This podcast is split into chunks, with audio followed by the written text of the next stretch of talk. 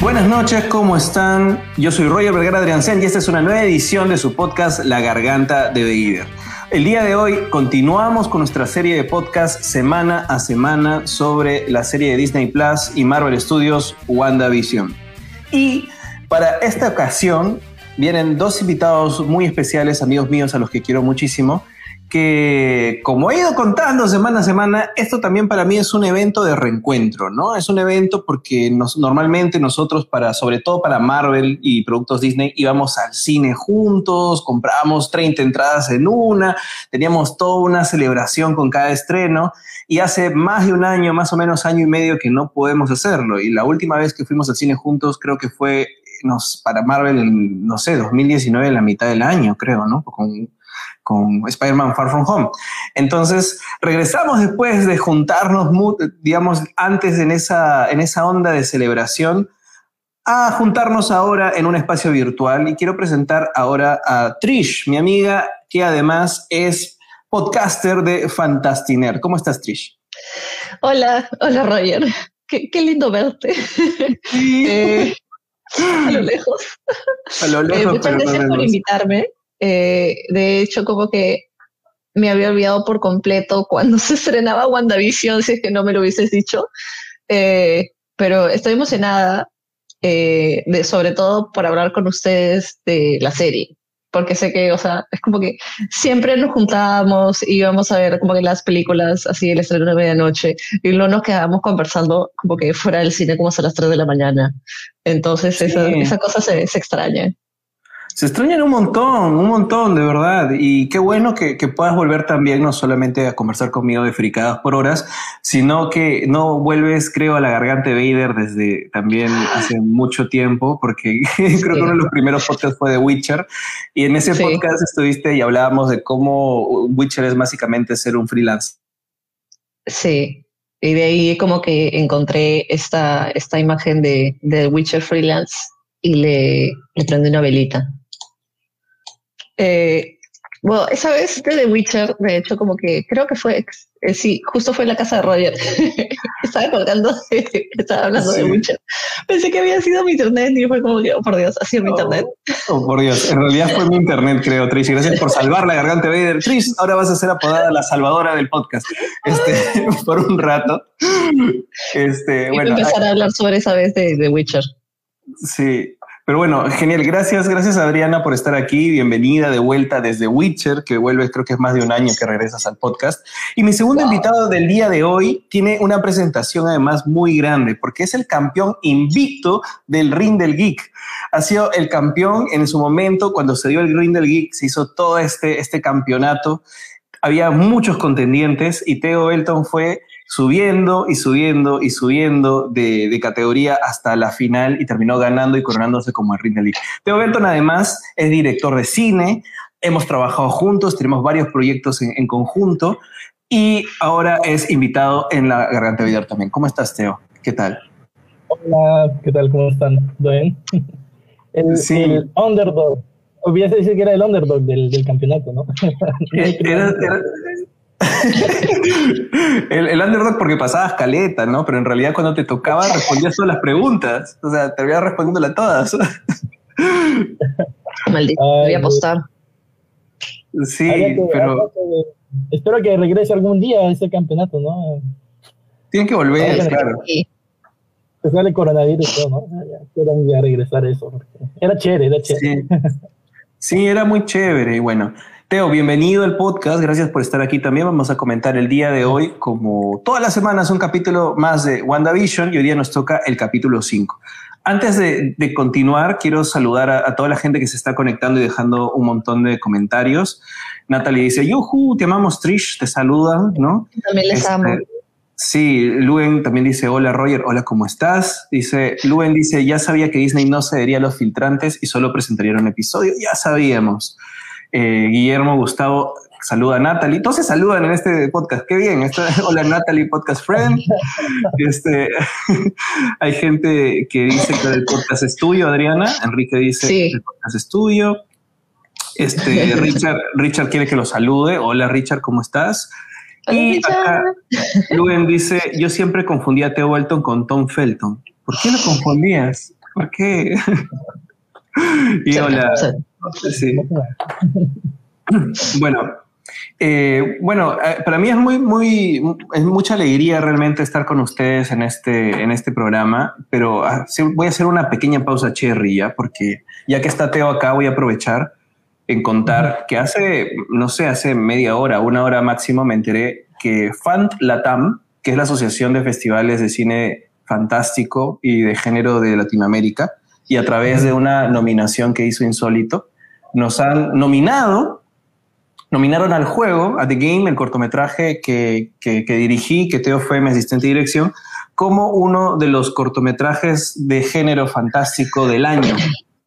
Esto, es, esto no es como, como un festival, no es, no, es, no, es, no es como, es un, es un premio honorífico que están haciendo, no es algo lo que hayamos postulado como se postulan los festivales, ha sido a través de Insólito, a través de Lina Durán, directora de Insólito. Muchas gracias a ella, además, por habernos postulado. Gracias, Lina. Te mandamos todo el cariño y todo el agradecimiento por todo el apoyo que nos haces. Y bueno, estamos contentos pues de representar al Perú y seguir haciendo cine, seguir haciendo cine de género, dejar al Perú en alto y estamos ahora esperando hasta mayo que salgan los resultados, compitiendo con otros 16 o 15, otros 15 cortos, en total son 16, a ver cuál queda, ¿no? Así que, ah, ojalá, ojalá, vayamos con fe. Claro que sí, con fe. Sí, pero bueno, ya, estamos aquí para hablar de WandaVision. Así que, eh, ok, vamos a comenzar un poquito sin spoilers, porque tenemos para hablar muchísimos spoilers el día de hoy. Así que agotemos los sin spoilers de una vez. Eh, quiero preguntarles cómo han visto la serie, porque yo lo, que he estado haciendo es de verdad seguirlo semana a semana. Y para mí ha sido una experiencia bastante buena, divertida, porque hace tiempo que no tenía esa experiencia. Estaba binge-watchando todas las series que me dan Netflix, etcétera, etcétera. Y es la primera vez desde hace tiempo que, que, no, que, no, que no binguacheo algo y que lo he visto semana a semana. Me ha parecido muy entretenido el ejercicio de teorizar y cancelar mis teorías de semana a semana. Creo que Trish, tú sí lo binguacheaste para, para comentarlo. Es que, yo, es que, yo, me olvidé cuando salió, entonces me perdí los primeros dos episodios y de ahí ya había salido el tercero, entonces me vi los tres primeros y ya de ahí vi el cuarto cuando salió y claro, y de ahí he visto el quinto cuando salió. Entonces es como que, pero, o sea, tú olvídate, yo, me olvido que existe hasta que la gente comente en Twitter como que, oh, por Dios, el episodio. Y yo como que, oh, tengo que ver el episodio, ¿cierto? Entonces es como que no hay tampoco ese, ese, hay, no, hay ese fan por, ni bien el día que sale, verlo a primera hora. ¿No? No es como el binge watching, que es como que quieres acabártelo lo más pronto posible toda la serie y termina siendo algo sumamente agotador. Me acuerdo cuando salían las series de Marvel en Netflix y hacíamos el, podcast en tipo un lunes, no, en stream a todo hacíamos un eh, podcast el lunes, creo, lunes en la noche, entonces tenías que correr y verte todos los tres episodios como que lo más pronto posible para poder hablar el lunes o domingo en la noche de ello. Era agotador, era, agotador. Era súper agotador, ¿no?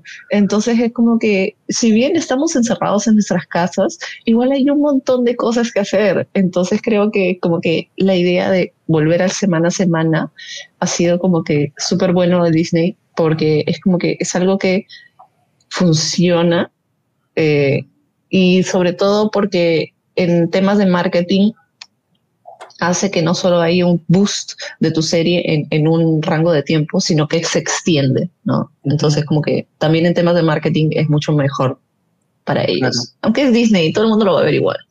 Sí, pero después de, dos años, bueno, año y medio de no dar contenido de específicamente Marvel, ahora no, no, vamos a parar, no vamos a parar todo el año de tener Marvel todas las semanas. Es una gran diferencia. Después de WandaVision viene eh, Falcon y Falcon. Falcon y The Winter Soldier. Que solo he visto esa imagen donde tienen como que están sentados uno frente al otro y uno tiene como que el muslo de Bucky está en medio de los muslos de Sam y es como que hmm, podría escribir sobre esto. Sí, están, este, además están como haciendo una competencia de miraditas, de hecho, tal, cual. Sí, y bueno, no y tantos fanfics de eso. Sí, definitivamente, definitivamente. Teo, ¿y en tu caso tú lo estás viendo semana a semana? Así es, señor. Todos los viernes, ¿no? Para viernes lo estoy viendo. Pero yo tengo ahí una pequeña cosa que quiero decir que me ha molestado mucho, así en general, ¿no? De las redes sociales, creo. O sea, está bien que está bien que de repente, como ya es, streaming y tomamos de acceso, que hay gente que spoilea de repente a los dos, tres días. Pero yo me acuerdo que fue el viernes en la mañana, o sea, yo me acabo de despertar y alguien lo había visto en la madrugada y había puesto la imagen final así en su Facebook, o sea, la primera imagen. Me spoileé el viernes. o sea, tampoco, tampoco, es viernes en la mañana. Tampoco, tampoco. Sí, no, de hecho, o sea, sí, o sea, es que así me malograron el final de Mandalorian. O sea, yo me desperté el viernes en la mañana. No, digan, no, me digan nada. Todavía no veo la temporada 2. Ok, ok, ya, pero digamos, habían subido, habían subido una imagen igual, imagen y créditos, ¿ya? O sea, foto, foto de la pantalla a Facebook. Y yo me estaba despertando en la mañana y ya había visto el spoiler. Y nada, o sea. A mí, a mí me spoilearon, ¿sabes qué me spoilearon? Eh, la muerte de Han Solo eh, y es como que todavía no la habían estrenado acá. No hay forma. Y es como que la gente lo, ponía en los comentarios en Facebook. ¿por qué? Sí. Bueno. Todo mal. Sí, este, acá Enrique el Castillo está pidiendo que anuncie la garganta de Vader por cada episodio de Falcon and the Winter Soldier y no sé si me voy a atrever a hacer eso. De repente sí, de repente sí. Oye, sí, dale, dale con fe. Semana a semana. acá ponía el póster. Total, ya sobrevivimos el 2020. Haz lo que quieras, haz lo que quieras. Es verdad.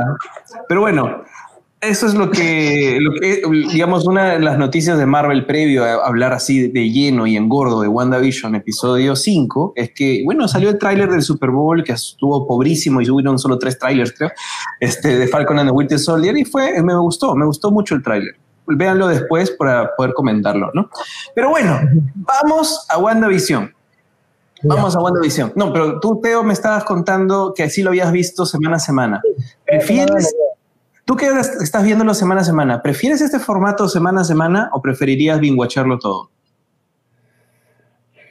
Es una pregunta difícil, pero, o sea, creo que para algunas series funciona el big watching y para otras sí creo que amerita el, semana a semana, ¿no? Que te pueden permitir hacer como teorías o cosas así, ¿no? Como series depende más misteriosas como esta, creo que puede tener como un montón de material para durante la semana ver videos de teorías, de spoilers, o sea, de, no spoilers, bueno, teorías. de los fans, ¿no? Pero hay otras series que sí creo que funcionan como Big Watching, que como Netflix que sacan todo en, los dos capítulos. Yo creo que también. ¿Cómo cuál? Eh, bueno, ahorita para mí la que me está funcionando, estaba viendo, no tiene nada que ver, pero es Ozark, por ejemplo. O sea, cuando sale la temporada de Ozark, a mí yo disfruto verlo todo porque siento que es como una gran película, de cierta manera, ¿no? Ah, claro. Sí, pero eso es lo que pasó con muchas series de Netflix, que Netflix, al no tener, digamos, eh, la narración episódica televisiva, empezó a, también eh, a cambiar la estructura de los mismos capítulos y se sentía más como una película súper larga sin final hasta que terminó. En cambio, yo agradezco haber vuelto realmente al formato televisivo. WandaVision es televisivo en muchísimas capas. Es televisivo como formato semana a semana, pero es televisivo también porque es una súper reflexión, homenaje, referenciación metafísica a la televisión como escape, este, ¿no? Sí, entonces, eh, de alguna manera es una serie que evidentemente los mismos teóricos de la televisión, así no les guste Marvel y los superhéroes, van a tener que estudiar, creo yo. Entonces... Temas también, está bien chévere en ese sentido, creo. Sí, entonces, bueno, antes de continuar, este, acá me están haciendo cargamontón en los comentarios, porque dice, quieren, dice, Garganta Vader en cada episodio, de cada episodio de, de, Falcon and the Winter Soldier, ¿no? Me dicen, apoyo la moción de Enrique Guillermo Gustavo. También apoyo la moción de un capítulo de la Garganta por Falcon y Winter Soldier. Este, no? tu, público te pide continuar con los podcasts semanales. Vamos a ver, vamos a ver, vamos a ver cómo nos va. Hagámoslo. Hagámoslo. Hagámoslo. Pero ya, vamos, vamos a WandaVision. Estamos hablando de la televisión. Hemos llegado a este capítulo que por fin, digamos, completa la, digamos, la parte clásica de los sitcoms y llegamos a algo que de repente es más cercano a nosotros. Los sitcoms hasta los 70 lo podríamos haber visto de repente por, no sé si nuestros padres o por referencias, pero es más probable que hayamos visto un sitcom de los 80, nosotros siendo niños de los 90, ¿no? Durante los 90. Entonces, o sea, los que somos de los 90. O sea, bueno, yo soy, del 89, pero... Yo también soy del 89, pero en Perú llegaban las cosas de los 80 a los 90. O sea, eh, hemos estado viendo televisión. Por favor, seguimos viendo Chespirito. Por eso, hasta ahorita. Entonces, eh, ¿qué tal? ¿Qué les pareció este capítulo en general? Esta, esta reflexión. ¿Les gustó? ¿No les gustó? Spoilers ya, ¿eh? ya podemos hablar de spoilers. ¿Ya, estamos con ¿Ya se acabó la parte sin spoilers? Sí, ya se acabó. Ya se acabó. Ahorita. eh, a ver, me gustó bastante porque creo que en, general cómo ha ido evolucionando la serie, que primero eran de hecho episodios como si fuesen episodios de los shows y de ahí te ponían una cosita medio extraña, otra cosita medio extraña y ahora es como que ya con la salida de eh, Mónica, Mónica Rambó del Hex es como que ya te muestra lo que está afuera.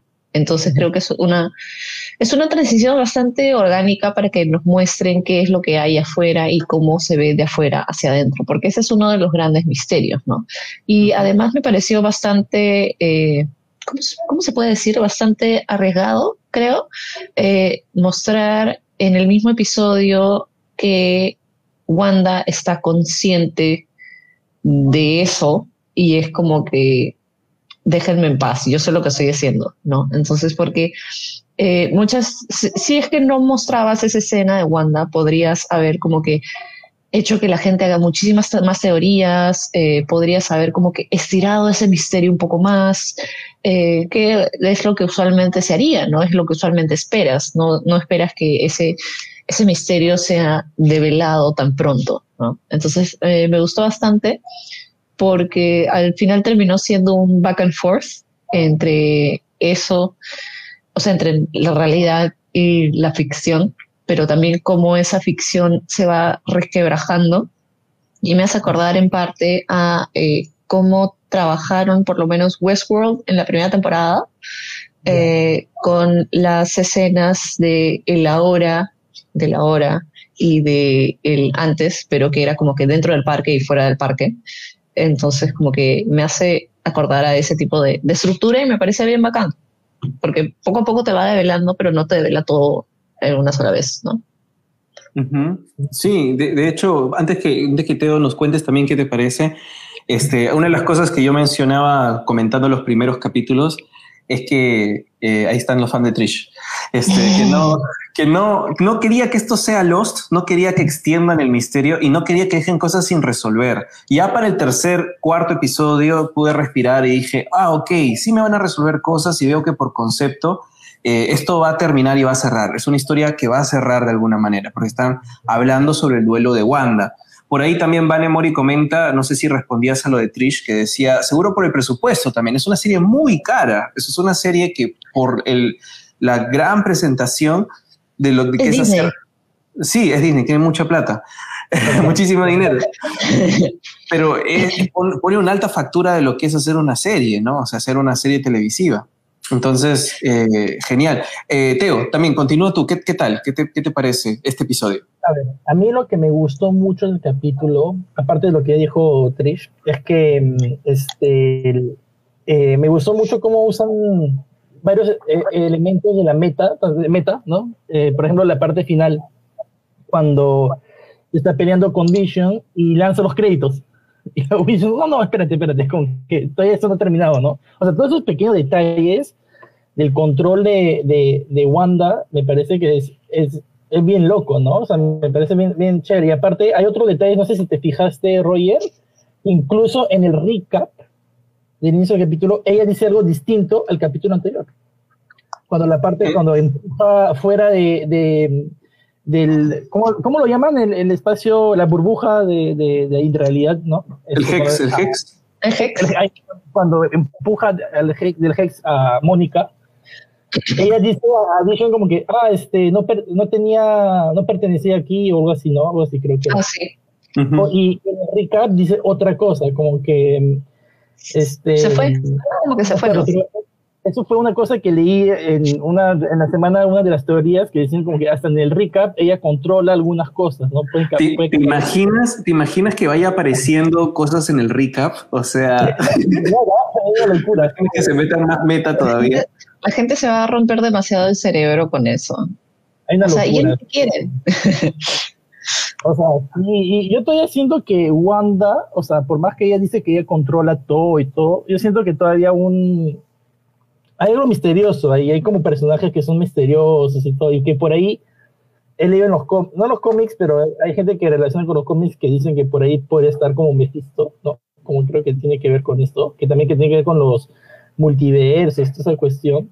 Que me hace preguntar si es que de, de verdad ella es la que está como controlando todo o tiene también una presencia que la está ayudando o de repente controlando o manipulando un poquito.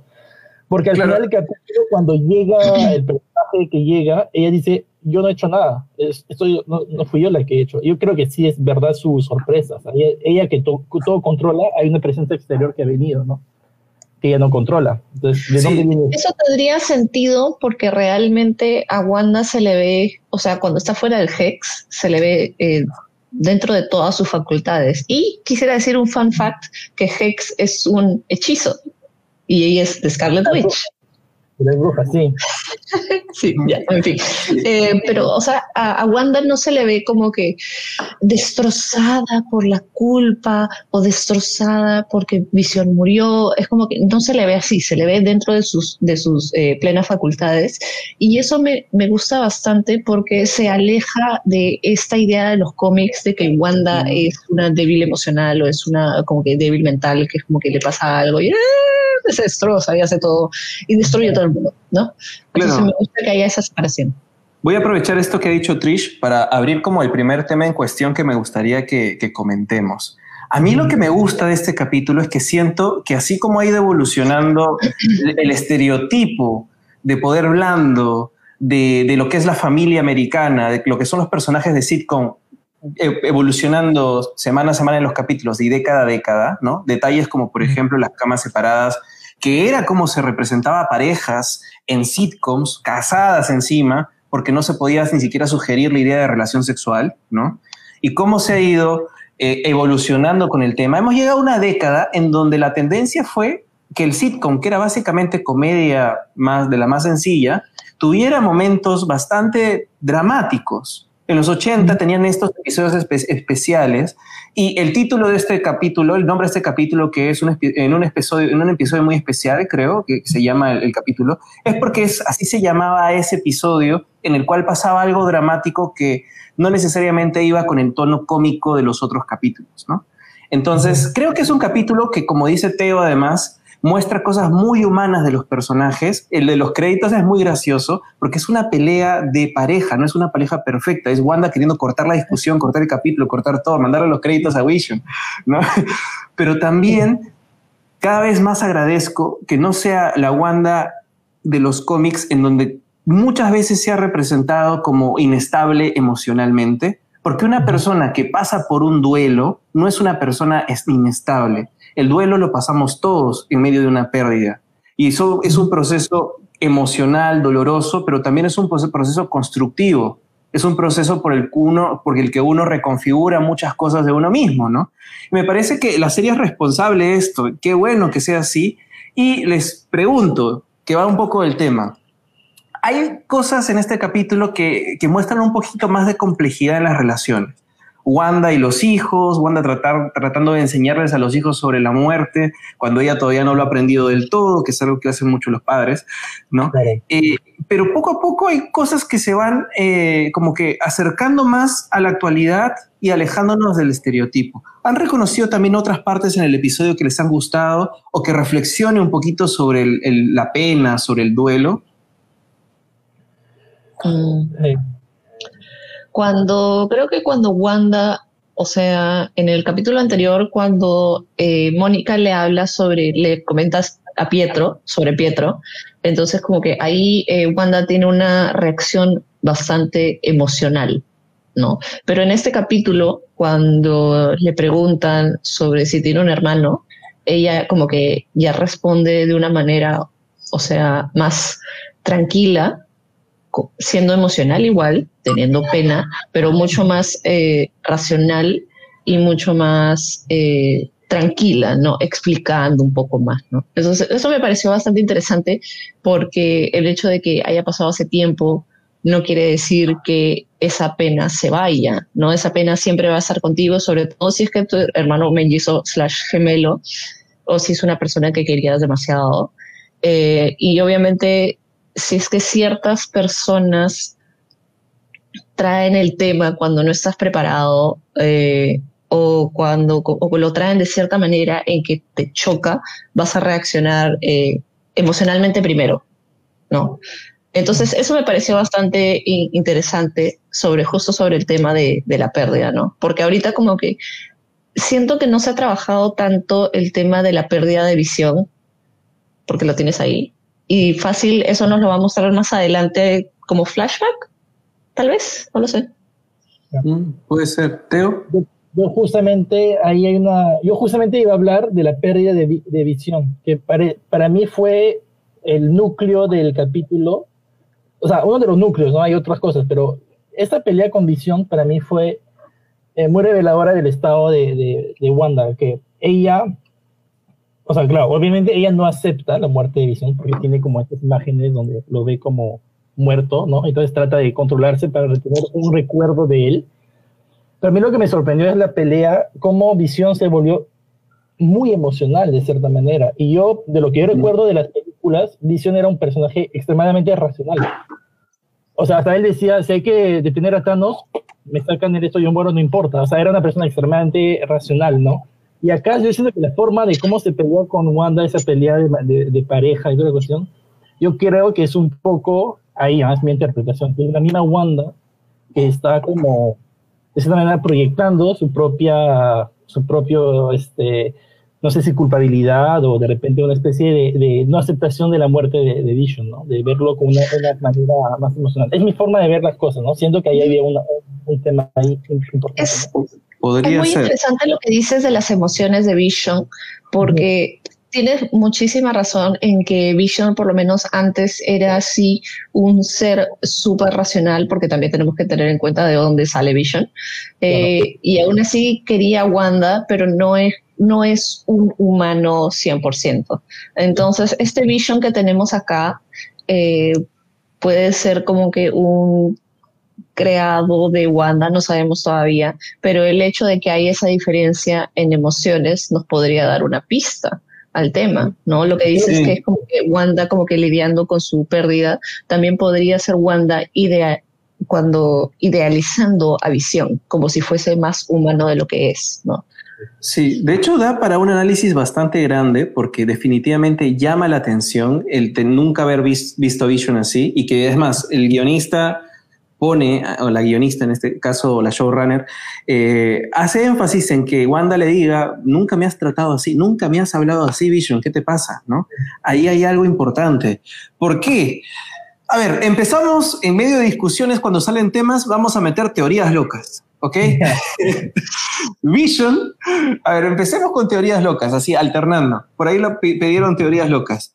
Sabemos que la última vez que vimos a Vision fue en Wakanda, ¿no? Wanda lo vio morir dos veces. Wanda terminó perdiendo a todo el mundo. Perdió a Vision, perdió al hermano, perdió a los mentores de alguna forma, perdió la casa. Pues, perdió el país. ¿Cómo? Ella, se deshizo también y luego se volvió a hacer. Y se perdió todo, claro. Entonces, pero Vision estaba en Wakanda. Vision está en Wakanda. La pregunta es, ¿cómo llegó Vision a Sword?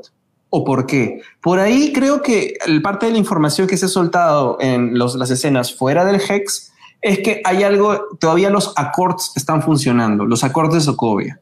Por lo tanto, puede ser que los organismos gubernamentales o los que estén a cargo puedan recoger los pedazos de las peleas de los Avengers y todo lo demás y los decomisan de alguna forma, como cuando te sacan el celular de cuando lo llevas al colegio, decomisaron la visión de Wakanda y se lo llevaron a Sword, ¿no? También por el tema que dice que es como que Visión no, en, su, en su testamento no quería ser convertido en un arma.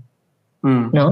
Entonces me pareció bastante interesante que ahí que, que no le dijeran, pero no es un arma, es un padre de familia. Me pareció bastante interesante que nadie dijera eso. Porque no está siendo un arma, está siendo un padre de familia. Entonces, como que. O sea, bueno, obviamente sí puede ser una arma que traumatice a sus niños, como todos nuestros padres, ¿no? Pero, eh, pero no realmente ese tipo de arma. Claro, pero igual lo que mencionas es muy interesante porque eh, sabemos que Vision estaba diseccionado de alguna forma en Sword. Yo tengo una teoría loca ahí, que quiero presentar mi primera, mi primera teoría loca de la noche. A ver qué piensan ustedes. ¿Ok? ¿Qué pasa si las imágenes que hemos visto de, Wanda eh, como robándose el cuerpo de Visión, ¿no? sacándolo de Sword, pueden haber sido motivadas no solo por la pena, sino por algo más? ¿no? ¿Qué pasa Sabemos que Vision no quería ser un arma. Sabemos que Vision estaba medio diseccionado, ¿no? Partido en pedacitos ahí en Sword. Sabemos que Sword antes se dedicaba al viaje espacial y ahora se dedica a investigar nanotecnología e inteligencia artificial. O sea, visión. Curiosamente que inteligencia artificial es visión. ¿Qué pasa si Wanda se entera de alguna forma que están tratando de hacer otro Vision o recuperando a Vision o haciendo algo con Vision o convirtiendo a Vision en un arma y no se roba el cuerpo de Vision, sino lo salva de alguna manera. Para tener lo que ella quiere tener con él o lo que le ofrecen tener con él, no sabemos cómo termina formándose el Hex, pero no necesariamente Sword es bueno en ese caso. No necesariamente los fines de Sword son altruistas. Bueno, tiene sentido. Además funcionaría bastante bien con el hecho de que nosotros estamos viendo Sword a través de Mónica, y Mónica no ha estado cinco años y cuando llega no sabe nada de lo que está pasando y tienes ese brother que es medio sketchy, eh, como que armando el dron, es como que diciendo no, es así, así, así. Entonces es un, es un arquetipo de personaje que ya hemos visto antes, ¿no? Bueno, Fifi. Sí, Teo, ¿ibas a decir algo? justamente lo que está diciendo, cuando él dice disparen a la terrorista, que no sé qué cosa, y ahí lo que me encantó es que por primera vez ves como que Mónica diciendo, oye, no es una terrorista, o sea, no está matando a nadie, simplemente está en esa burbuja, ¿no? Y eso me gustó porque es una chiqui un poco los, los típicos militares gringos que siempre cualquier amenaza para ellos siempre dicen, oye, terrorista, terrorista. Oye, pero, pero también, la, también eh, eh, esa persona ultraderecha que te dice, que te terruquea a ti, ¿no? O sea, dice, terrorista, pero están terruqueando a Wanda. Quieres que todos tengan seguro de salud. Terruco. Claro. Sí, el director Gabriel dice el director externo. pero, pero sí, bueno. Está un poco ese detalle y me hace pingar un poco lo que tú dices que Sword de repente no son tan buenos como lo que pretenden ser, ¿no? De repente, Sí, y yo, yo quiero usar el tema de lo que mencionaron de Mónica, justamente, porque creo que es importantísimo el hecho de que Mónica empatiza con ella. Para mí el arco de esta serie es un arco de la empatía en la pérdida. Mónica también le arrebataron cinco años de vida con el blip, pero le arrebataron poder despedir a su mamá. O sea, ella no pudo hacer duelo por su mamá y de frente está trabajando. Entonces, de alguna forma empatiza o va a entender a Wanda, porque también está pasando por un proceso de duelo. Siento que hacia el final tendrían que reconocerse como iguales, de alguna manera, ¿no? Y por eso la defiendo. es verdad. Eso es bastante interesante. Además, el hecho de que, o sea, si es que toda esta serie se asienta en esa base, en la base de, la pérdida, me parece también que es un tema como que súper interesante que puedes eh, ver mucho más. Y de lo que no hemos visto realmente en las películas, sobre todo creo que porque no hay tiempo, entonces no se ha visto como que todo el shock que puede haber cuando eh, desapareció la gente en el blip, o lo vimos un poco, ¿no? O después de eh, la pelea contra Thanos, los que se murieron, murieron, es como que al único que le hicieron como que florcitas fue a Tony, ¿verdad? Es como que, eh, ¿cómo se llamaba? Scarlett Johansson, ¿cómo se llamaba? Negra. La Widow. Le pusieron, le pusieron una flor, le pusieron como que le chorraron una cerveza. Ahí a Vision tampoco. Entonces es como que los patearon del lado muy usura. los niños, los niños del colegio de Peter hicieron un, un PowerPoint, al menos, para todos. Pero esos son los trolos, Pero es como que sus amigos, o sea, es como que, ¿quién escribió esa escena? Es como que ¿No se supone que los Avengers eran una familia, como rápidos y furiosos? Claro. Sí, Teo, ¿quieres decir algo más? Eh, bueno, acerca de lo que hemos estado hablando ahorita de, estas teorías, ¿no? Pero, porque yo tengo otras, otras teorías que estaba pensando también, pero no estaba ahorita en el tema.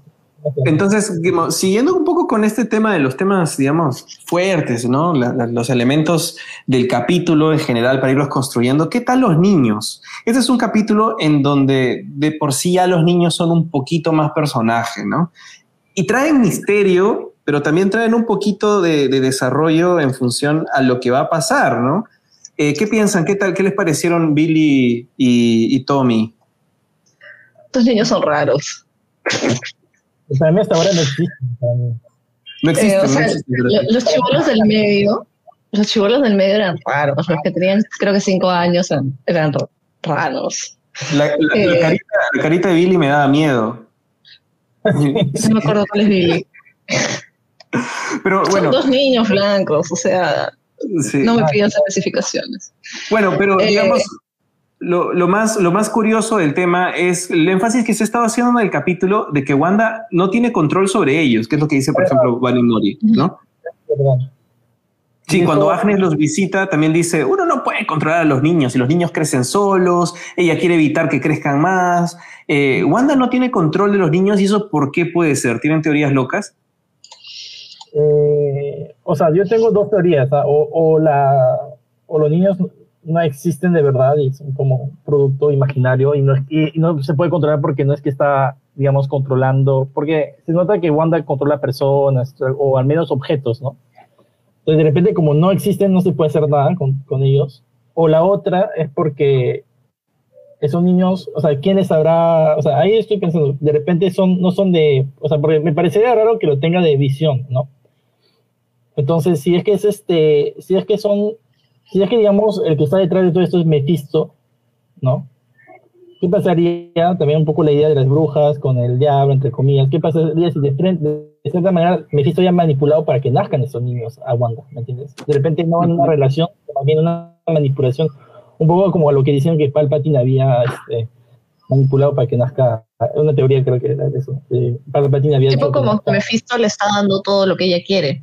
Exacto, exacto. De repente está potenciando sus poderes, o de repente le ha dado, le ha, podido con sus poderes darle unos niños, porque no creo que Wanda los haya tenido. O sea, ¿cómo los puede haber tenido si en Vision es un cuerpo inerte, no? No, no creo que Bueno, aquí, me voy a, aquí me voy a poner geek y este, este, me voy a poner friki, pero en los cómics, básicamente Wanda imagina a sus hijos a la existencia, ¿no? Entonces, o sea, al comienzo, para, para, para, los que quieran saber un poquito de lo que pasa en los cómics, Wanda y Vision llegan a este pueblito que se llama New Salem, está lleno de brujas, donde conocen a Agatha Harkness, como ah. Agnes. Agatha Harkness, una bruja que se vuelve mentora de, de Wanda, que supuestamente al inicio como que la manipula para tener hijos, pero después dice que ella imaginó los hijos en su existencia y después los hijos eran como rocruxes de Mephisto, porque finalmente eran como pedazos de almas de Mephisto y eran los brazos de Master Pandemonium, una cosa raraza, o sea, los brazos de Master Pandemonium eran los hijos de Wanda con el alma de Mephisto. Rarísimo todo. Al final se da cuenta que no tiene hijos y entra en colapso y mata a los Avengers y después causa House of M, ¿no? Pero... Eh, bueno. Este, Sí, digamos, eso es como sucedió en los cómics, pero acá en la serie te están dando algunas pistas. En los primeros capítulos había una manipulación constante de parte de Agnes en que tenga los hijos. Primero quería que seduzca Vision, quería, eh, está el tema de, que, no sé, que estén juntos como esposos. Luego todo el capítulo 2 es por los niños y no hay niños en todo el pueblo, ¿no? For the children, for the children, for the children y no hay niños. En ese capítulo termina estando embarazada. Hay como un, un interés que puede ser el subconsciente de Wanda, como ustedes dicen, que puede ser que Wanda está teniendo lo que quiere, pero también puede haber otra fuerza externa, sobre todo con interés de Agnes metiendo ahí la cuchara para que suceda, de que existan estos niños. Estos niños tienen como que hay algo que quiera, quiere de repente utilizar el dolor de Wanda de necesidad en una familia para que cree estos niños.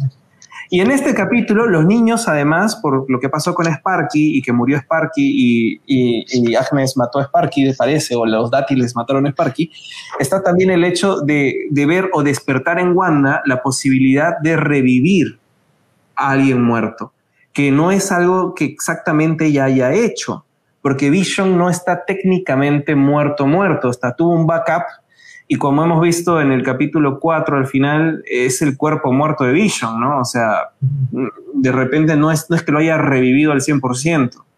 Y no sé si se, no sé si se puede revivir realmente al, al perrito o no, tampoco. Pero hay como algo que manipula para probar los poderes de Wanda. Primero, yo siento que es algo que dice, a ver, ¿puedes tener hijos? A ver, invéntate los hijos. Ahora, A ver, puedes... a ver, a ver, te los ves, a ver, te los, a ver, a ver. Eso. Y ahora ha sido como, a ver, ¿puedes revivir algo? A ver, te va a matar al perrito, a ver si lo puedes revivir, ¿ya? Te voy a Y que manipular. los hijos le hagan presión. Sí, y ¿sabes qué? Voy, voy a meterte el tema sutilmente de tu hermano muerto a ver si lo revives, ¿no? A ver si lo Ya. revives. Pero no sé si Wanda es capaz al 100% de revivir un muerto. Creo que en caso de Vision es... Y también no me metería, no me metería a darle ese poder a Wanda porque como, como guionista rompe su universo se Marvel. como los se vuelve Claro. como los cómics que matas a alguien y ya no importa y es como de ah, Exacto, que no queremos eso, queremos que los muertos queden muertos, ¿no? Entonces, que las consecuencias sean Nada, concretas. nada de revivir a Tony Stark, chicos, por favor, nada de revivir a Capitán América, eso ya fue, están muertos.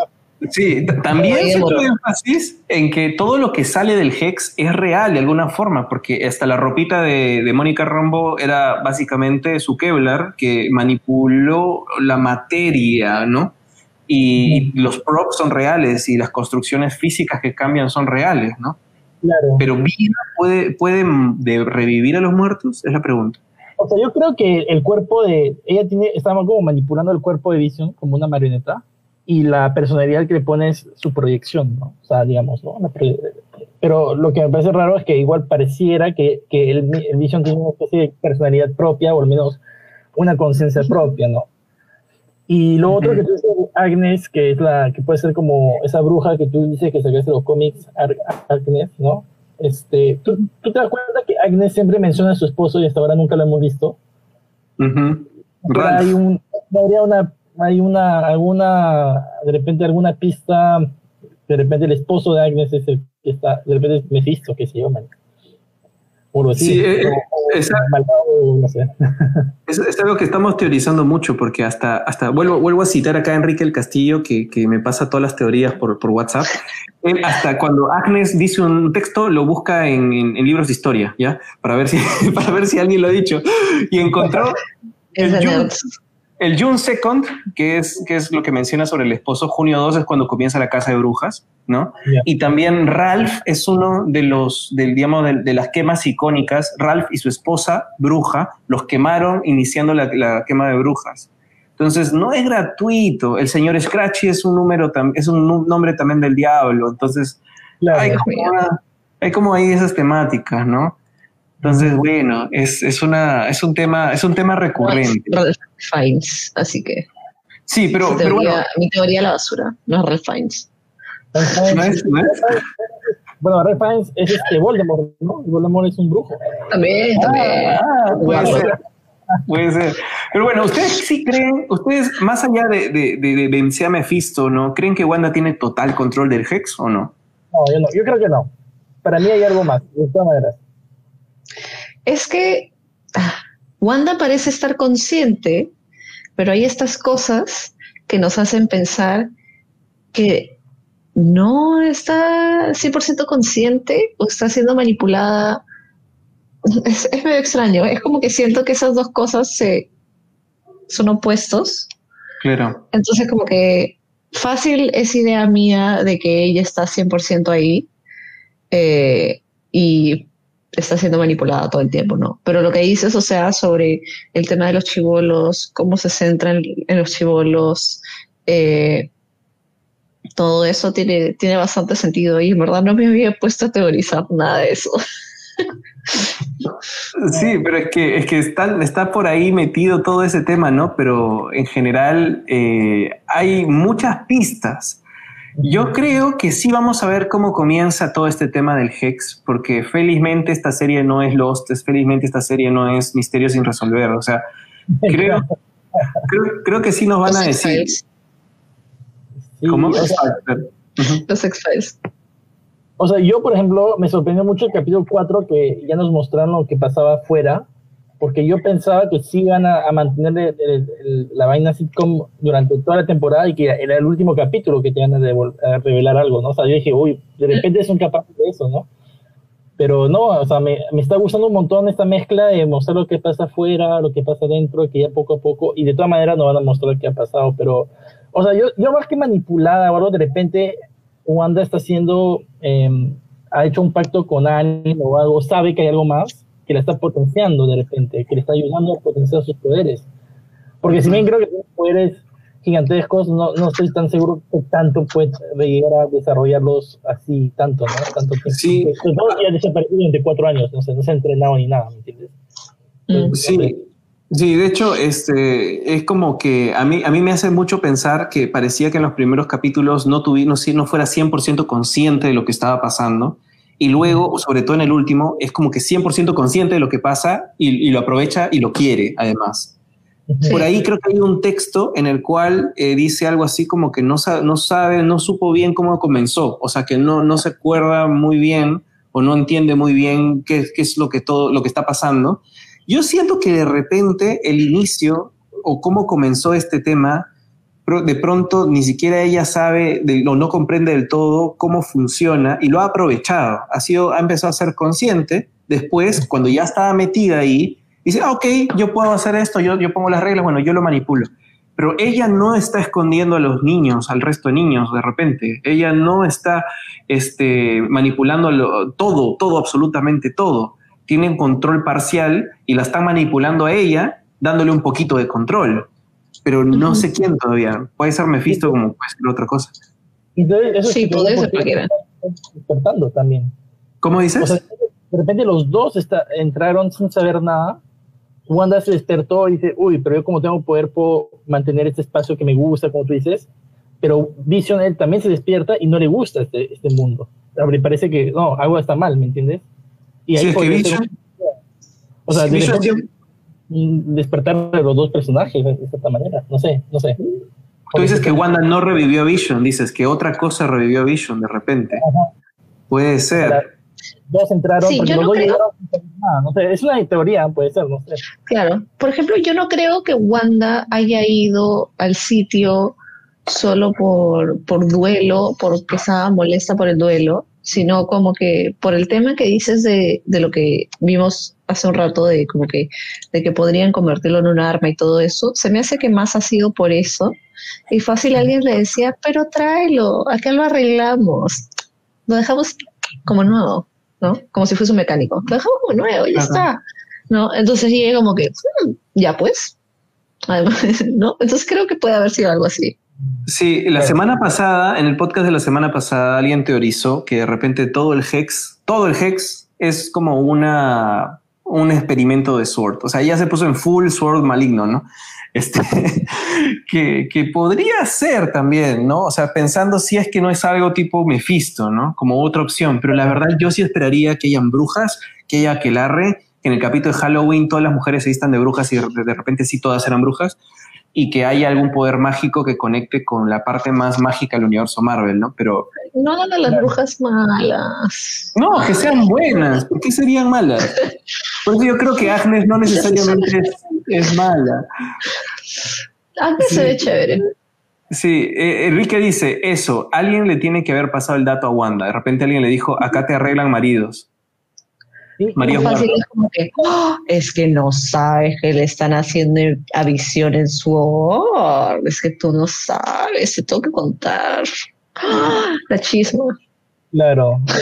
Y le dice que lo, han deshecho. Sí, aquí, aquí Enrique sigue, sigue apoyando la teoría. Dice, no es accidental que haya ido a Sword justo cuando estaban en medio de la disección. Sí, pues puede ser. Aunque, aunque nada, eh, pueden ser muchas cosas todavía. Ca- Cada, semana como que hemos hablado de un nuevo, de un nuevo, una nueva teoría y el nuevo, el capítulo que viene como que nos enrumba por otro sitio y eso es bastante bacán. Por eso estoy disfrutando Sí, porque- semana a semana. Pero bueno, Roger, una pregunta rapidito nomás. Cuando, Sí. cuando desaparecieron todos por el, el chasquido, esto, ¿sabemos dónde se fueron sus almas o así? ¿Hay, ah, ¿Han, han dicho algo de eso? Todavía nada. No, No, se No ve. han, no han mencionado almas en todo el MCU, creo. Ah, O sea, bueno. sí, sí pasó con el alma de, de Gamora, que por la gema de alma, eh, Thanos puede ver su alma como de niña, ¿no? Pero es un espacio que es el Soul World, que es aparte, se, se, entiende de que la gente que ha sido chasqueada, o sea, que ha sido blipeada, eh, su, su, existencia ¡pum! desapareció, se hicieron polvito, ¿no? de repente, de repente Wanda en ese chasquido que desapareció, ella se habrá encontrado de repente con un, no sé, estoy imaginando, ahí se puede haber encontrado con ese ser maligno o cósmico, lo que sea, que la pueda haber ayudado o dicho cosas. Y cuando ya regresó, regresó con la idea de voy a, a revivir a Vision o ¿no? Porque, no sé, como mm. eso está tan cercano al final de Endgame, se me hace que no, no, no, no me imagino que pueda tener tanto poder durante cuatro años estuvo desaparecida, no sé, es lo que me, se me, hace, me hace raro. ¿Sabes? O sea, se me hace que puede no haber sido ahí, pero puede haber sido después de Endgame, ¿no? Porque después de Endgame es como que ya es totalmente cierto que ella va a estar sola, que Vision no está, Capi es viejo. ¿A dónde se fue si no tiene ahí, Entonces como que y no sabemos cuál es la percepción del público ahora hacia los Avengers. Entonces, por ejemplo, ahí podrías como que mostrarle que es un periodo de no solo duelo, sino de infinita soledad. Entonces ahí es donde podría estar más vulnerable y ahí entra alguien y le dice, hey, tengo un trato, ¿no? Tengo un trato, sí, porque en realidad esto, esta serie se ubica algunas semanas después de Endgame y Wanda está sola. ¿Dónde vive Wanda? O sea, no tiene casa. Ella vivía en el complejo de los Avengers que, claro, no tiene a nadie. Y Hawkeye tiene familia. No me digan que tiene Hawkeye. Hawkeye está con sus hijos. O sea, no, no. Está pasando por su propio duelo. O sea, de verdad que, que, que está sola. Pero bueno, se nos, se nos, va el tiempo y tenemos que hablar todavía de algunas cosas más. Así que aprovechemos en hacer el salto a algo que me parece una jugada de poder, no, cinco años futuro seguimos haciendo podcast. Este, una jugada de poder de Marvel y he leído un artículo que me pasó Enrique el Castillo además de cómo orquestaron este gran crossover entre las películas de Fox adquiridas por Disney. Cierto. Y el hecho de que al final del capítulo, cuando parece que Wanda ha sido manipulada tal vez o ha sido inconsciente u otra persona para traer a su hermano muerto Pietro, no viene el Pietro del MCU, sino quien abre, al abre la puerta y ves, y ves al Pietro de las películas de Fox. Que, que, es algo que ya habíamos como que hablado en el podcast, pero que se volvió real y de alguna manera esto es una puerta a muchas posibilidades. Es una puerta a la entrada de algunos X-Men mutantes, pero sobre todo multiverso, ¿no? Multiverso más que nada, porque Marvel va a hacer sus propios mutantes definitivamente con su propio estilo y con todo lo demás pero eh, también es una jugada de poder porque eh, está haciendo, abriendo el multiverso de superhéroes cinematográfico con un velocista que no es Flash. O sea, le gana DC también hasta en esto, de Marvel. ¿Qué tal? ¿Qué les parece? en, Infinite Earth ya los vimos, ¿ah? El crossover ahí. ¿Cómo, cómo? O sea, ¿han visto Crisis la crisis de Tierra Infinita? Ay, no, me olvidé. Sí, yo, yo lo he visto, pero me refiero, por eso dije en cine, o sea, dije en cine, no, no, en, televisivo, ¿no? Eso es todavía, esto, ¿no? O sea, también, por allá, por ahí. Eh, de hecho, a mí me sorprendió, bueno, me lo spoilearon, pero igual es como que cuando lo vi me dio piel de gallina, pero se me hace, o sea, es como que quién se esperaba que, o sea, cuando tuve la charla eh, con, con, Marvel Perú, con Charo, que también ha estado en, el programa creo que anterior, eh, hablamos sobre, alguien mencionó a los mutantes, que se podrían meter a los mutantes en la serie. Esto fue antes de que la serie empezara, creo. Eh, en la serie no. Yo pensaba, o sea, no creo que metan a los mutantes en sí, porque sería como que algo demasiado grande que toda la gente espera en algo demasiado chiquito como una serie. Y de hecho, obviamente no me esperaba para nada que la persona que apareciera primero de los X-Men de Fox fuera Pietro. Y es como que debiste haberlo pensado. Cuando lo piensas tiene sentido. Pero me gustó mucho que Darcy dijera como que recasearon a Pietro, que es como que ah no es, no es como que ese es Pietro, no. O sea, es Pietro, pero no es el Pietro del MCU. Entonces, este Pietro es solo por ahora, no quiere decir que el personaje de Evan Peters vaya a pasar al MCU, ¿no? Y obviamente eso quiere decir que ninguno de los del cast de Fox va a hacer el salto al MCU, porque termina siendo otro universo. No, yo no creo que sea ni un guiño ni un cameo. O sea, no vas a hacer... Yo, yo lo que pienso, como, como nivel de negocio y sabiendo que viene Doctor Strange and the Multiverse of Madness y que el MCU no va a ser MCU ya, sino MCM, o sea, va, a ser Marvel Cinematographic Multiverse, no va a ser ah, Universe. Es mi teoría. Es mi teoría. Es mi teoría. Pero es que. Porque ¿a quién salvarías de ese cast? No me digas que Jennifer Lawrence. No, es que vayan a sal, no que van a salvar. a Rebeca de Romaine? Este, Trish, Trish, a ver, no, estoy diciendo que vas a salvar o, recuperar algunos personajes de esos universos, sino que al, comprar Fox, al, decir que Deadpool va a pasar al MCU, que va a pasar al MCU, que está confirmado, al hecho de, incluir una serie de, digamos, de, propiedades intelectuales que Disney ya tiene, no vas a poner solo un cameo de 71 billones de dólares que costó meter a Pietro, porque no les ha costado solo la aparición. O sea, esto de acá es una, una jugada de poder de parte de Marvel y decir, tengo todos los personajes de Fox, puedo hacer lo que quiera.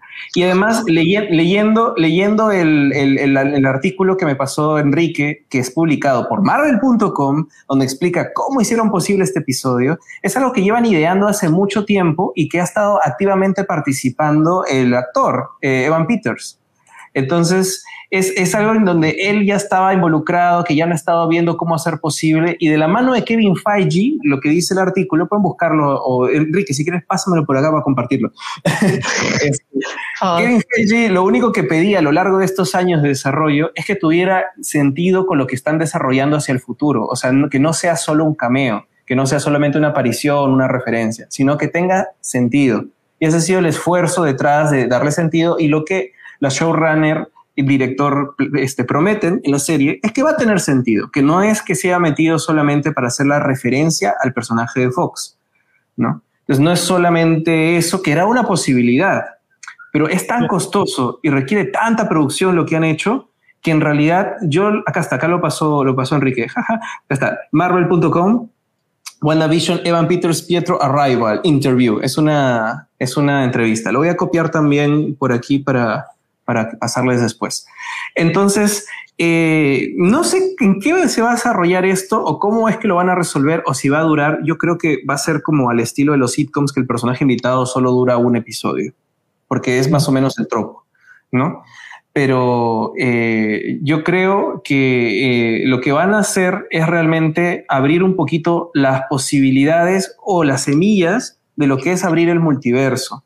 Todos, los, todos los rumores que hay sobre el multiverso en Spider-Man 3 también son muy sospechosos. Alfred Molina está 100% confirmado, está grabando. ¿Ah? Andrew Garfield también creo, ¿no? ¿O no? Ese no está confirmado. Confirmado solamente está eh, Jamie Foxx Electro, Alfred Molina, de, que es este Doctor Octopus, ¿no? Y en Spider-Man 3.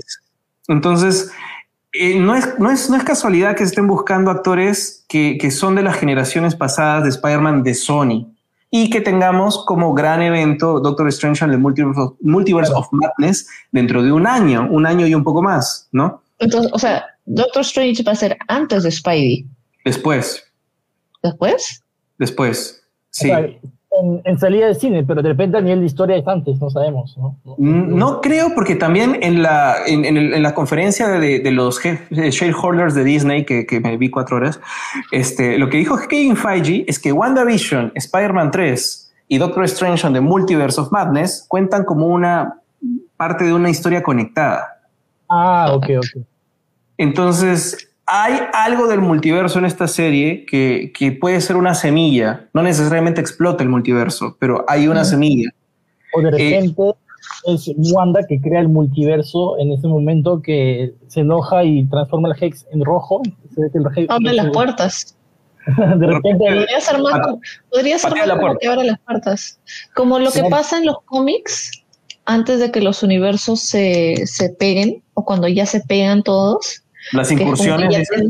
no, que ya tienes como que tienes a Miles y a América Chávez y a, Kamala y a Spider-Man, como que todos en el mismo universo, ¿me Claro, después de las incursiones. Después de las incursiones que eran que los universos chocan y hacen el Secret Wars nuevo, al final se borran un montón de universos y otros se juntan. Sí, sí puede ser. Pero, pero va, de repente también mi teoría, no sé, una de las teorías que tengo es que tal vez Wanda no puede revivir muertos. Como, como, pero porque básicamente no hay cuerpo de, de su hermano, pero de repente puede traer un, un otro, universo. otro multiverso. O ¿Sabes? Dijo, ¿Sabes a qué me hace acordar esto? A un K-drama que vi hace unos meses que se llama Rey Eterno Monarca, que está en Netflix, que trata sobre mundos paralelos. También tiene viaje en el tiempo, ¿no? Pero trata sobre mundos paralelos. Entonces, en un mundo hay el reino de Corea y está en nuestro mundo donde está Surcorea y Norcorea. Mm. Entonces, como que hay un personaje que viaja a través de esta puerta y resulta que sí tienes tu tú del otro universo. Y hay todo un tema con eso de cómo agarran a gente del otro universo y la plantan en el gente en el otro universo para crear espías. Es una cosa así. Y es como que, y eso que dices me hace recordar mucho a eso. Que es como que es, la vaina de tener como que universos paralelos que son reflejo del otro. A, mí, me, a mí me parece que, que, se está construyendo eso como lo nuevo más grande que Endgame. O sea, más grande que Endgame, ¿qué puede ser? Pues juntar de repente multiversos ahora que estoy reviendo, volviendo a ver todo Marvel con mi novia, este, me estoy dando cuenta que la palabra multiverso, todo, todo Marvel desde el principio, veintitantas películas, este, me estoy dando cuenta que el tema del multiverso está presente, no, no, o sea, no es, no está caleta ya, pero está en muchas películas, no es, no es tampoco como que recién. Es más, cuando explican la magia en Doctor Strange, le explican como que los hechiceros en realidad conectan con otros universos y sacan energía de distintos universos para el suyo. Sacan energía de otros universos. Y se habla que los, los hechiceros supremos son los protectores del multiverso, no del universo. Entonces... También hay este cómic de, de Doctor Strange cuando tiene esta enfermedad tipo gastritis multiversica, donde tiene un montón de bichos, creo que en el estómago, eh, donde hay una reunión con los otros Sorcerers Supremes, eh, y está Scarlet Witch y está. Eh, ¿Cómo se llama la chica de la espada? Magic. Magic. Entonces, como que. Y Magic como, poderes tiene abrir un portal al limbo, ¿no? Que es básicamente otro universo. Entonces, el tema de los multiversos ha estado muy presente en Marvel y recién está como que tomando pasos concretos en las películas, lo que es una cosa millonaria en realidad. Si lo hacen bien y que tal vez el tema de, de Sony y Into the Spider-Verse ayudó muchísimo a darse cuenta que sí podían contar ese tipo de historias, porque son complicadas de por sí. Y que, claro, ¿y cómo puedes hacerlo más, más fuerte? Pues trayendo actores que han sido queridos de otras franquicias y de otras empresas, ¿no? O sea, ¿a quién te traerías de, de Spider-Man si no es a Toby? En algún, debe costar millones de millones, ¿no? Para vuelta. ¿Ah? Como 20 millones, Sí, que, se está haciendo el vivo. Se está haciendo el vivo.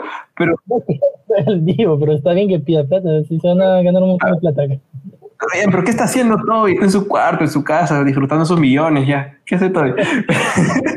bueno, pero ¿qué, ¿a quién te traerías de X-Men? Si no es a, Jackman ya está muy usado, pero creo que de las últimas películas de, de, de, de, X-Men que fueron tan malas, de las que fueron tan malas, bueno, pero esa pertenece a un universo muy específico, ¿no? a mí me gustaba el casting original cuando al final de, ¿cómo, se llama? De Day of Future Past, cuando se reinicia el, universo y vemos a Jane, a Scott, el del, este, pero de la primera película. O sea, todo ese casting Ah, sí, sí, sí, sí. Y cuando X-Men hizo esto me pareció genial. Y dije, ¡ay, qué chévere! Han, han, reiniciado. Y de ahí ya se fueron con el, el más del lado de los ¿no? Entonces, como que me dio pena porque, por ejemplo, esa actriz de Jane que me encanta, me parece hermosa, no me acuerdo cómo, cómo se llama, este, ah, tiene un nombre así particular. Ah, la casa de, ya, sí, sí, tiene un nombre medio ruso, no es así. Y ella, por ejemplo, esa Jane, me encantaría verla en una película de, Marvel. Sí, ella es bien bacán. Me gustaría que usaran mejor el personaje, pero bueno, yo traería a Rebeca de Romain porque es como que Mystique, demasiado chévere, demasiado icónica. Uh, de ahí, ¿quién? Uh, eh, Packing como Rogue. Me gustaría como que verla con un o sea, con un personaje más chévere. Ah, ¿Quién más de esos X-Men? Uy, de la nueva generación. Ah, al actor que hizo de, eh, ¿cómo se llama el azul? Nightcrawler. Night no Nightcrawler chivolo, el Nightcrawler anterior. ese es bien armadito. Sí, con el acento alemán. ese Nightcrawler era buenísimo, era demasiado chévere. y bueno, para, para, para, ir cerrando, eh, no sé si no sé si se dieron cuenta que en este capítulo. ¿Cuál, cuál dijiste, Teo? Perdón. Oh, Deadpool fijo lo van a meter, Deadpool. No, ah, Deadpool, ya está confirmado. O sea, Deadpool dijeron sí o sí, así que él va a estar. Pero bueno, lo que iba a decirles es que no sé si se dieron cuenta que en este capítulo hubieron tres referencias a X-Men. Tres. Tres que yo, que yo ya he visto. La primera es eh, que Vision le esté contando, le esté leyendo libros de Charles Darwin y sobre evolución a los niños, ¿no? Justo en el capítulo en que viene un X-Men. Evolución. ¿no? Sí, el segundo, que Wanda cuando sale del Hex hace que todos los policías apunten en contra de ella como Magneto, como su papito. Bueno, uno de sus versiones de papás, ¿no? O las dos, o sí, una. El otro no sé.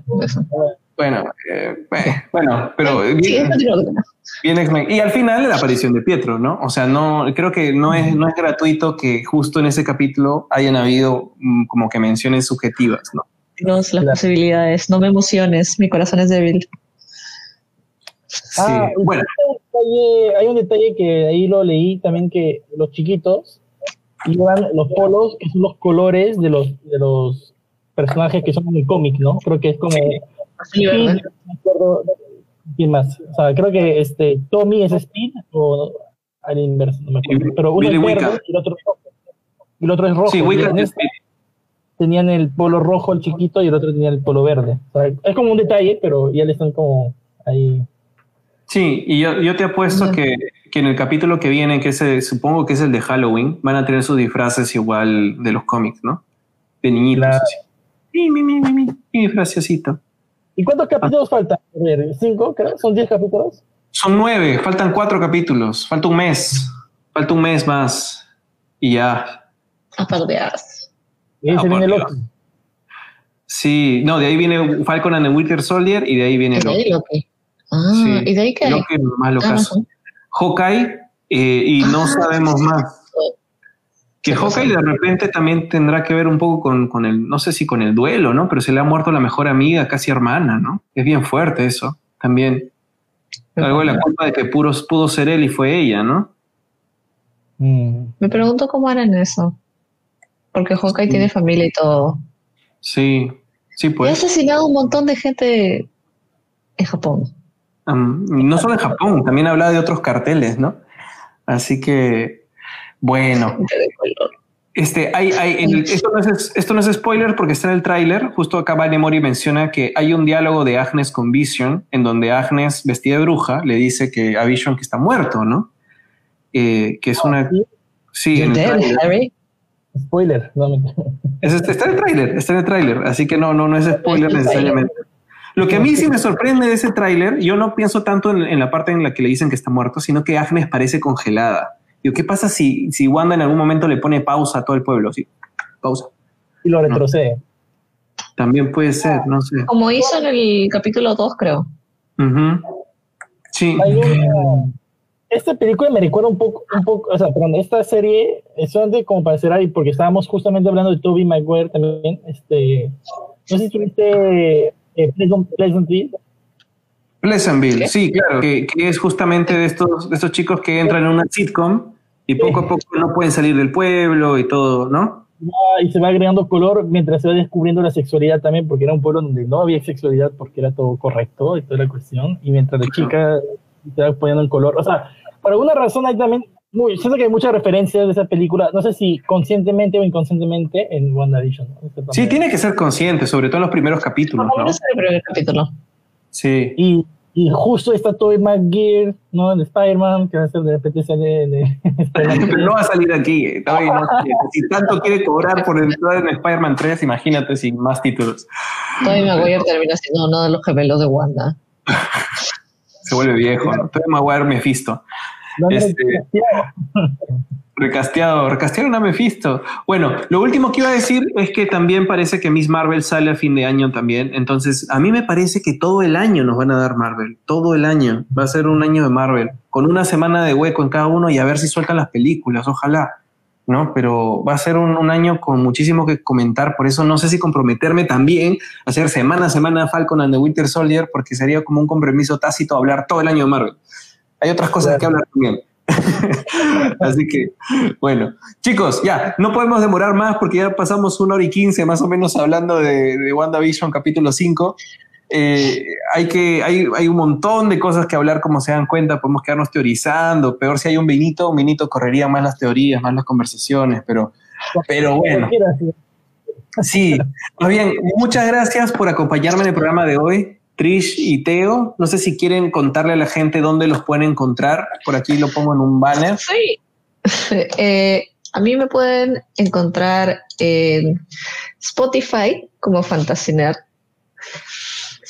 eh, ahí está el podcast. Tenemos, uf, tenemos 49 episodios y justo esta temporada he estado hablando sobre webcomics que son totalmente gratis de leer, así que pueden leerlos en inglés o en castellano. Hay de todo, horror, acción, deporte, romance, todo. Eh, también pueden encontrar las redes de Fantasy en Twitter, Facebook e Instagram como Fantasy Gracias. Perfecto. ¿Y Teo? Pues, o sea, tienen mi Instagram, en realidad no, no genero contenido así como podcast o, o cosas así, porque bueno, más bien trabajo, en audiovisuales y otras cosas, pero este, sí, si quieren ver mi, mi, mi Instagram es teobelton, teo.belton, si quieren ver, que a veces cuelgo ahí trabajitos o cortometrajes que he hecho, cosas así, ¿no? Sí, los, los, cortos de Teo yo puedo decir que me encantan, de verdad, son cortos muy chéveres, así que si, si pueden ver, ver, ver, el trabajo de Teo, este, búsquenlo en, en, las redes, los que estén en las redes, porque no todos están colgados, pero hay otros que sí, y que están ahí, que tienen estreno. Y Vimeo también, Vimeo Teo Belton también, me buscan sí. ahí. Y, y, son muy, muy bacanes, son de mis cortos favoritos, de verdad, Teo, en serio, me, me encanta. Sí, pero bueno, Hemos tenido que dar fin a este podcast. Me hubiera gustado hablar de muchos más temas, pero volvemos la próxima semana a comentar el capítulo 6. Tenemos un montón de teorías todavía que compartir. Ya saben que pueden encontrar La Garganta de Vader en todas las plataformas de podcast, en Spotify, Google Podcast, Apple Podcast, Anchor, no sé, en todas las partes en que aparecen los podcasts. Pueden seguir también La Garganta de Vader en Instagram, seguirme a mí como Roger Vergara Adrián Sen en Facebook, compartir estos videos, estos podcasts ayudan un montón y agradecerles sobre todo a toda la gente que se ha quedado comentando con nosotros, ¿no? Así que genial. Este, Enrique dice que no hay nada más de que comentar este año, así que comente Marvel nomás. pero, pero, bueno. bueno. Haz como yo y empieza a leer todo lo que no has leído desde los 17. Puede ser. Todos, mangas, todos los animes, todos. Mangas, manguas, webcomics. Podría, podría ser. Hunter Hunter. De, debería ser One Piece. Attack on Titans o One Piece también. Sí, tengo que completar Attack. Me falta un montón de cosas que ver que tengo, que tengo ahí pendientes. Pero bueno, eso ha sido todo por esta edición. Muchas gracias. Chao chicos, chao a todo el mundo que chao. nos sigue. Gracias Trish, gracias Teo. Chao Roger, gracias. ¿eh? Chao, gracias. Chao, gracias a ti. La garganta